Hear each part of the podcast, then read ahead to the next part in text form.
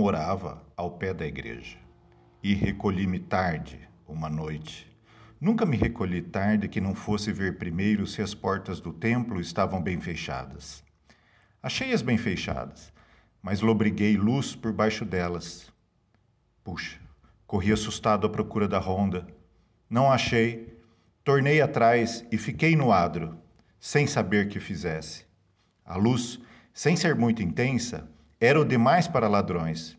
Além disso, notei que era fixa e igual, não andava de um lado para o outro, como seria das velas ou das lanternas de pessoas que estivessem a roubar. O mistério arrastou-me. Fui à casa buscar as chaves da sacristia. O sacristão tinha ido passar a noite em Niterói. Lógico, antes me benzi. Abri a porta e entrei.